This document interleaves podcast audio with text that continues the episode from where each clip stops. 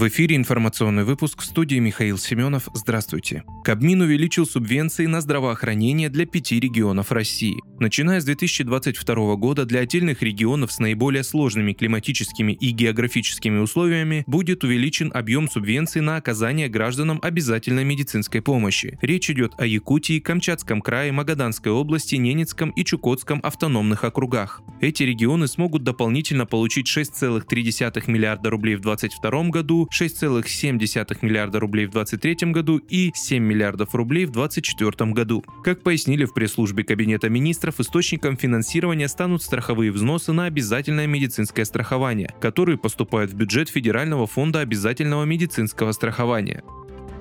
Сергей Миронов предложил начать эксперимент по введению справедливого базового дохода в двух регионах России. Об этом заявил руководитель партийной фракции в Госдуме Сергей Миронов на пресс-конференции, посвященной поправкам в проект федерального бюджета 2022. Парламентарий напомнил, что фракция социалистов, как и в предыдущие годы, разработала и представила Думе альтернативный вариант бюджета, который предусматривал увеличение доходов казны на 9 триллионов рублей и расходов на 11 триллионов рублей. Однако, согласно бюджетному кодексу России, поправки депутатов ко второму второму чтению должны учитывать параметры бюджета, уже принятые палатой. Парламентарий также сообщил, что фракция настаивает на эксперименте по введению справедливого базового дохода для родителей с детьми в виде ежемесячных выплат в размере 10 тысяч рублей на каждого члена семьи. При этом социалисты признают, что в полной мере реализовать предложение в рамках этого бюджета не удастся. Для этого необходимо 7,5 триллионов рублей. Но депутаты предлагают выделить 20 миллиардов, чтобы начать эксперимент в двух самых бедных регионах страны – Адыгее и Калмыкии. Калмыкии.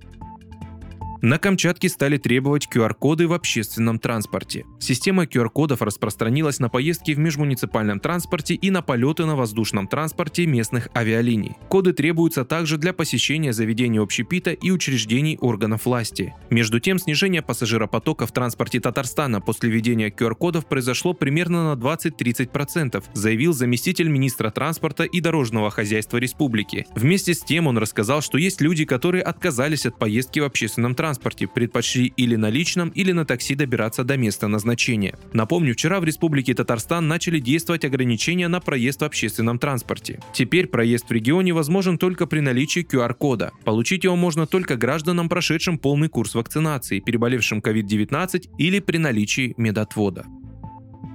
Озон открывает в малых городах мини-пункты выдачи заказов. Marketplace Озон запускает для небольших городов новый формат пунктов выдачи заказов площадью от 15 квадратных метров, говорится в сообщении компании. При этом стандартный формат пунктов выдачи от 20 квадратных метров продолжит развиваться. Предприниматели, открывающие мини-пункты в рамках пилота, также будут получать процент от оборота проходящих через точку заказов. Он составит от 3,5% до 4,4%. Для них сохраняется программа мотивации, финансовая поддержка поддержка, двойное вознаграждение в первые 90 дней работы, а также маркетинговое продвижение точки. Подать заявку на участие в пилоте можно до 25 декабря.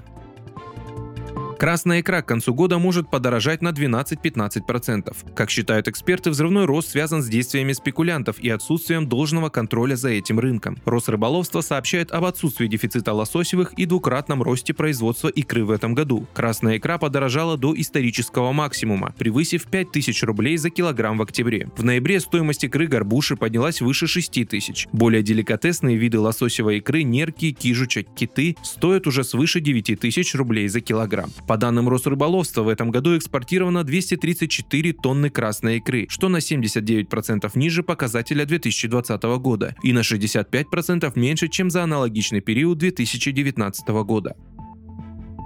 Большинство россиян покупает еду в Черную пятницу, при этом 85% опрошенных не доверяют скидочным ценам. Об этом сообщает РИА Новости со ссылкой на исследование. Лекарства или подарки на праздники убирают по 17%. Скидки на бытовую технику привлекают 16% респондентов, на одежду и обувь 13%, на книги 8%. Менее востребованные товары на Черную пятницу – это мебель и товары для дома, косметика и средства по уходу, украшения и аксессуары. При этом исследование показало, что 85% 40% россиян не доверяют скидочным ценам и проверяют предложения, и только 15% не считают цены обманом. Треть респондентов будут совершать покупки в офлайн магазинах треть займется онлайн-шоппингом и треть выбирает гибридный формат – покупки офлайн и онлайн.